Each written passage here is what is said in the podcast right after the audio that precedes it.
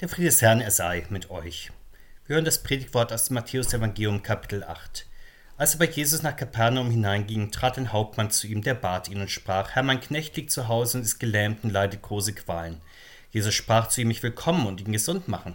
Der Hauptmann antwortete und sprach: Herr, ich bin nicht wert, dass du unter mein Dach gehst, sondern sprich nur ein Wort, so wird meine, mein Knecht gesund. Denn auch ich bin ein Mensch der Obrigkeit untertan und habe Soldaten unter mir. Und wenn ich zu einem sage, geh hin, so geht er, und zu einem anderen, komm her, so kommt er, und zu meinem Knecht, tu das, so tut er's. Als das Jesus hörte, wunderte er sich und sprach zu denen, die ihm nachfolgten, Wahrlich, ich sage euch, solchen Glauben habe ich in Israel bei keinem gefunden. Aber ich sage euch, viele werden kommen von Osten von Westen und mit Abraham und Isaac und Jakob im Himmelreich zu Tisch sitzen. Aber die Kinder des Reiches werden hinausgestoßen in die Finsternis, da wird sein Heulen und Zähne klappern. Und Jesus sprach zu dem Hauptmann, Geh hin, dir geschehe, wie du geglaubt hast. Und sein Knecht wurde gesund zu derselben Stunde. Herr segne diese Worte an uns. Amen. Heute schauen wir auf das, was die Einheit der Menschheit begründet. Wir schauen nach etwas, was den Menschen in der Tiefe gemeinsam ist. Ganz gleich wann und wo sie auf dieser weiten Welt geboren sind, gleichgültig ob sie vor 3000 Jahren oder heute leben, ob sie reich oder arm sind, schwarz oder weiß, krank oder gesund, mächtig oder schwach, gebildet oder ungelernt. Welches Band bindet diese ungeheure Vielfalt an Lebenssituationen zusammen? Was verbindet die Menschen, die so unterschiedlich sind und leben? Wir kennen die große Einheitserzählung unserer Zeit, das Heißversprechen, dass alle Menschen durch Technik, wissenschaftlichen Fortschritt, durch eine globalisierte Wirtschaftsordnung und eine internationale Friedensordnung an Wohlstand und Lebensglück zunehmen. Auf viele Menschen trifft das auch in der Tat zu, aber durchaus nicht auf alle und nicht in gleichem Umfang. Vor allem das ist ja vor allem ein materielles Glücksversprechen. Wo kommt da das vor, was die absolute Mehrheit der Menschen auch wesentlich, was für sie zu einem erfüllten Leben gehört, nämlich Lebenssinn und Glaube und Engagement für den bedürftigen Mitmenschen? In unserem heutigen Evangelium bekommen wir das einigende Band zwischen den Menschen in ihrer ganzen Vielfalt gezeigt. Es ist die persönliche Begegnung des Menschen mit Gott. Bekanntlich bewegt das alle Religionen und damit die absolute Mehrheit der Menschen. Keine andere Religion erzählt aber die christliche Religion davon, dass Jesus Christus die Grenzen zwischen Menschen unterschiedlicher Nationen, Religionen, sozialen Schichten überschreitet, indem er ohne Ansehen von Herkunft und Prägung der Menschen ihnen gnädig nahe ist, sie heilt und ihnen hilft, vor allem dort, wo Menschen schwach, hilflos, abgeschnitten, krank sind. Dieses Wunder bewegt auch unser Bibelwort, schauen wir es uns näher an. Nach seinem Wegzug aus Nazareth wohnt Jesus in Kapernaum, einer kleinen Stadt am See Genezareth. Das ist in der damaligen Zeit ein wichtiger Grenzort, deshalb ist dort auch eine römische Kaserne mit etwa 100 Soldaten, die für die Grenzsicherung und den Schutz der Steuerverwaltung zuständig ist. Der befehlshabende römische Offizier nun ist ein sehr besonderer Mensch. Er hat den Menschen in Kapernaum ihr Gotteshaus gebaut und das nicht aus strategischen Gründen, um sich deren Wohlwollen und deren Gefügigkeit zu erkaufen.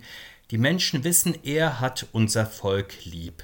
Und zwar nicht nur in der Weise, dass er, wie es durchaus auch vorkam, als gebildeter Römer Respekt für die alte jüdische Kultur hatte, Vielmehr gehörte er bereits zum größten Freundeskreis der jüdischen Gemeinde am Ort, nicht nur als Gönner und Förderer, sondern als Glaubender.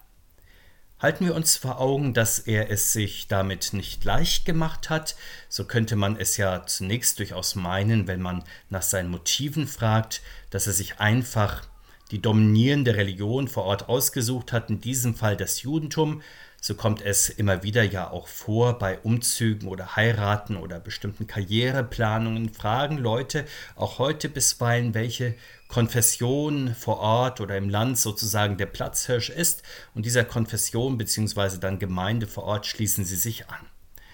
So allerdings war es beim Offizier nicht, denn im Römischen Reich war natürlich der Kaiser und Staatskult die absolute Nummer eins, vor allem bei den Staatsbediensteten. Dann gab es die großen Kult des Vielgötterglaubens. In römischen Augen kam in der Hierarchie der verschiedenen Kulte des römischen Reiches das Judentum erst am untersten Ende. Seine Frömmigkeit war die Zielscheibe des Spottes der gebildeten Römer. So konnte bei unserem Offizier also nicht Opportunismus ursächlich für seinen Glauben sein, sondern es war tiefe Überzeugung. Offenbar kannte der Offizier nun auch Jesus schon, denn Jesus besuchte natürlich an seinem neuen Wohnort den Gottesdienst und predigte häufig dort. Der Hauptmann nahm offenkundig auch an diesem Gottesdienst teil. Er scheint fromm, gottesfürchtig, auch opferfreudig und geübt im Gebet gewesen zu sein.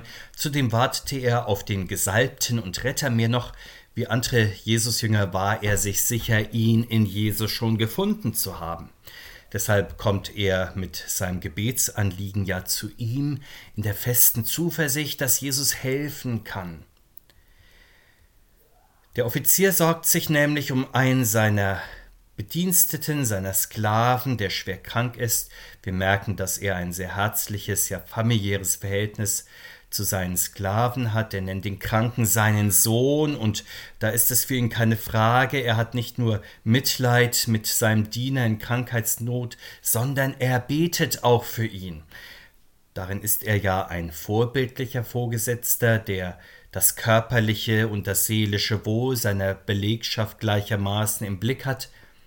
Leider fehlt es hierin in unseren Arbeitsverhältnissen heute oft.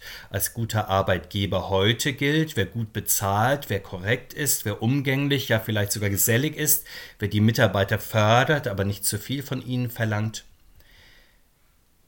Kaum aber hört man, dass Vorgesetzte sich auch um das seelische und körperliche Wohlergehen ihrer Mitarbeiter sorgen. Welcher Chef macht das und welcher Angestellte wünscht sich das auch? Doch gerade darin liegt viel Segen, wie wir sehen werden. Erstaunlicherweise kommt gerade ein frommer Heide auf diese Idee. Wie ist es mit uns? Gehen wir mit unseren Sorgen den direkten Weg zu Jesus Christus, mit den eigenen Nöten und den anvertrauter Menschen? Und wenn wir beten, tun wir es dann auch so persönlich, so zuversichtlich wie dieser Soldat, dass wir nicht nur in den Gottesdienst gehen, weil uns ein Schuh drückt, in der Meinung, naja, schaden kann es ja wahrscheinlich nichts, vielleicht bringt es sogar etwas. Gott wird schon sehen, er wird schon wissen, was ich brauche, aber das ist ja noch keine Bitte. Also Trägst du auch im Gebet Gott das vor, was du auf dem Herzen hast? Es ist gut, wenn du genau das so persönlich tust. Da will sich der liebe Heiland also schon auf den Weg ins Haus des Offiziers machen, um zu helfen und zu heilen, so wie er zum Beispiel den römischen Zollbeamten Zachäus zu Hause besucht. Allerdings er würde damit wieder den Zorn der Moralisten auf sich ziehen, die ihn auf Schritt und Tritt belauern. Sie würden sich empören, wie ein Gerechter zu einem Sünder, ein Gottesmann zu einem Unheiligen, ein Jude zu einem Heiden einkehren kann.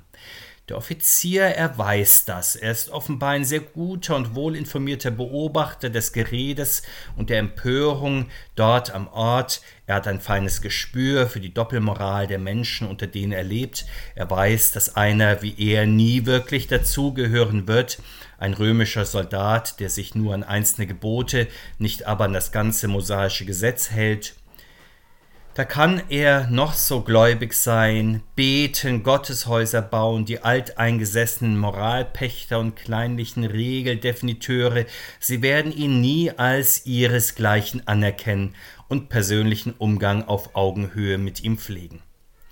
Sicherlich wäre es ihm da eine Genugtuung gewesen, wenn Jesus persönlich zu ihm gekommen wäre, aber er verehrt ihn zu sehr, als dass er ihm und seinem Amt unter der Bevölkerung schaden würde. Deshalb bittet er ihn nicht persönlich in sein Haus zu kommen, natürlich nicht, weil er um das Gerede der Leute in Bezug auf sich selbst besorgt wäre, so wie es manch einem heute ja unangenehm ist, wenn der Pfarrer zu Besuch kommt und dann verlegen fragt, ja, ist es jetzt schon so weit oder so wie manch einer sich schämt, öfter in die Kirche zu gehen, denn wer weiß, was dann die Leute sagen. Die werden dann wahrscheinlich sagen, der will wohl besonders heilig sein, der scheint es ja sehr nötig zu haben oder anderes mehr. Nein, der Soldat will Jesus nicht ins Gerede bringen, zudem gibt er dem Herrn ehrlich und aufrichtig Rechenschaft über sich selbst. Herr, ich bin nicht wert, dass du unter mein Dach gehst, er sagt das nicht, weil die anderen denken, dass er unrein oder unwürdig wäre. Er weiß selbst aus der Heiligen Schrift, dass er ein sündiger Mensch ist, und er bekennt das freimütig dem Herrn, so wie wir es auch in der Beichte etwa tun. Aber noch größer als sein Sündenbekenntnis ist sein Glaube an die rettende Kraft des Herrn. Er weiß, der Herr braucht nur ein Wort aus der Ferne zu sagen, und schon wird sein Arbeiter gesund. So wie es er es als Offizier in seiner Kaserne tut und pflegt, Befehle ausgibt, die dann exakt und ohne Verzögerung befolgt werden, so ist für ihn Jesus der oberste Befehlshaber im Reich der Heilkräfte. Er kann der Krankheit befehlen zu gehen und schon muss sie gehen und er kann der Gesundheit das Kommando geben, wiederzukommen und schon kehrt sie zurück. Jesus ist höchst verwundert über diesen starken Glauben. Der Offizier glaubt ja nicht nur allgemein, dass Gott mächtig ist und Wunder tun kann. Wer glaubt das nicht auch, bis auf wenige glühende Atheisten?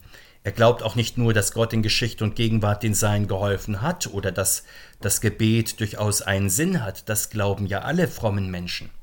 Der besonders starke Glaube dieses Soldaten besteht darin, in seinem Gebet nimmt er den Herrn beim Wort. Er erinnert ja an Elisa, der dem Hauptmann Naaman eine mündliche Zusage für seine Heilung gibt. Naaman vertraut zunächst dem Gotteswort nicht, er will ein großes Zeichen sehen, so wie viele Zeitgenossen von Jesus auch. Der römische Offizier dagegen stützt sich ganz und gar auf das Wort Gottes und bietet es ihm an, indem er sagt, sprich nur ein Wort. Welch ein Glaube ist das in der Tat, deswegen sagt Jesus, solchen Glauben habe ich in Israel bei keinem gefunden, und er lässt diesen Glauben dann auch empfangen, was er geglaubt hat, der liebe Arbeiter des Offizieres wird gesund. So erfahren wir hier für unser persönliches Gebet, es soll nicht nur persönlich sein, es soll dann vor allem auch ganz und gar auf dem Wort des Herrn gründen, indem es dem Herrn seine Verheißungen und seine großen Taten vorhält und dann in den eigenen Nöten bittet, sprich nun dieses Wort zu mir oder zu den Menschen, für die ich bitte. Kehren wir zum Anfang unserer Überlegungen zurück. Wir hatten nach dem einigenden Band aller Menschen gefragt und schon einmal festgestellt, dass es die persönliche Begegnung des Menschen mit Jesus Christus ist, ohne Rücksicht auf nationale, kulturelle, soziale Grenzen. Jesus Christus löst die schmerzhaften Trennungen zwischen Menschen durch sich selbst auf. Zu ihm darf jeder kommen, aus Osten, West, aus Norden, Süd, ob arm oder reich, ob jung oder alt, stark oder schwach. Der Herr will allen Menschen, die glauben, gnädig sein, ihnen helfen, sie heilen, ohne sie aufgrund ihrer Herkunft irgendwie zu benachteiligen. Das allerdings war im alten Bund ja durchaus der Fall. Das Gottesvolk hatte aufgrund seiner ersten Erwählung einen scheinbar uneinholbaren Vorsprung. Wir kennen das ja auch aus anderen Lebensbereichen. Wenn Länder zum Beispiel Technikführerschaft in bestimmten Branchen erworben haben, etwa in Computertechnologie, Biotechnik, Maschinenbau, dann sind sie kaum einholbar, selbst wenn sie nicht unbedingt immer besser sind. So in etwa als Vergleich war es mit dem alten Gottesvolk. Es hatte aufgrund seiner langen Glaubensgeschichte mit dem lebendigen Gott sozusagen eine marktbeherrschende Stellung erworben, es ist nicht so, dass die anderen Völker überhaupt keine Chance bekamen. Schon bei den Propheten kündigte Gott ja an, dass er seine Kinder aus Ost und West, Nord und Süd sowie alle Völker versammeln würde, allerdings so, dass die anderen Völker dann dem erst erwählten Gottesvolk dienen würden.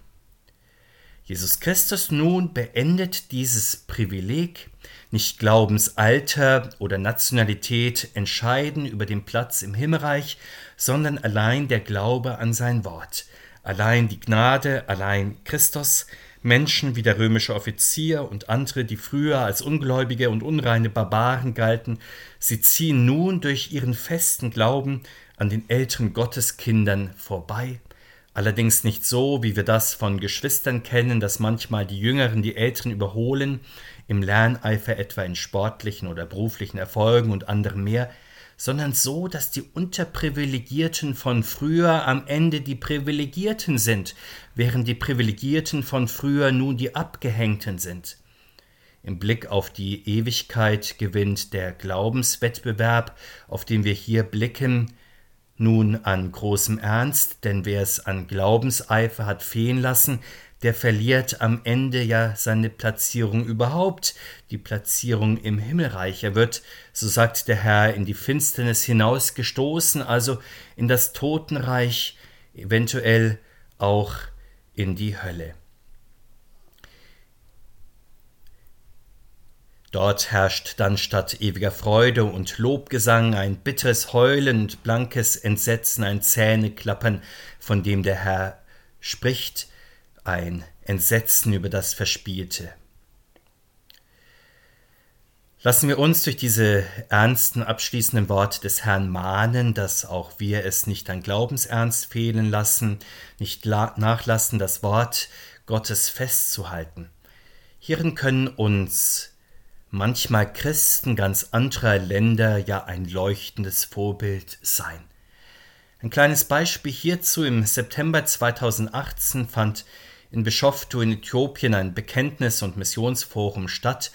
Die dort versammelten evangelisch-lutherischen Christen aus ganz verschiedenen Ländern riefen ihre Mitchristen dazu auf, zu bekennen, zu bereuen, sich zu erneuern, sich umgestalten, neu ausrichten zu lassen durch das Wort Gottes um ihre Mitmenschen, den Retter Jesus Christus, zu bezeugen, und sehr mutig lehnten die Christen dort in Bischoftu auch zahlreiche Irrtümer unserer Zeit ab, die dem Wort Gottes entgegenstehen. Das ist nur ein Beispiel dafür, dass wir als Christen im Bekenntnis, im mutigen Bekenntnis des Glaubens eintreten sollen mit dem Bekenntnis zu Jesus Christus und zu seinem Wort, mit dem Gebet füreinander, der römische Offizier in Kapernaum bringt seinen Arbeiter im Gebet zum Herrn. Glaubensboten müssen das heilende Wort von Jesus Christus zu anderen Menschen bringen, damit sie es dann hören können. Sein Wort soll sich ja ausbreiten von einem Menschen zum anderen in Wort und Tat denn es verbreitet sich ja nicht so automatisch, so gleichmäßig wie der Wind um die ganze Welt herum oder wie das Wasser in den Ozeanen, sondern das heilende Wort des Herrn, es ist dort, wo es gepredigt, wo es geglaubt, wo es gebetet, wo entsprechend gehandelt wird, sonst fehlt es in schmerzlicher Weise. Beginnen wir also neu damit, auf das Wort des Herrn Jesus zu hören, es fest zu glauben und auf uns zu beziehen, dem Herrn dann in unserem Gebet Dank und Bitte und Fürbitte zu bringen und ihnen Wort und Tat dann auch zu anderen Menschen weiterzutragen. Dazu helfe uns der Herr Christus durch seinen Heiligen Geist heute und alle Tage und in Ewigkeit. Amen.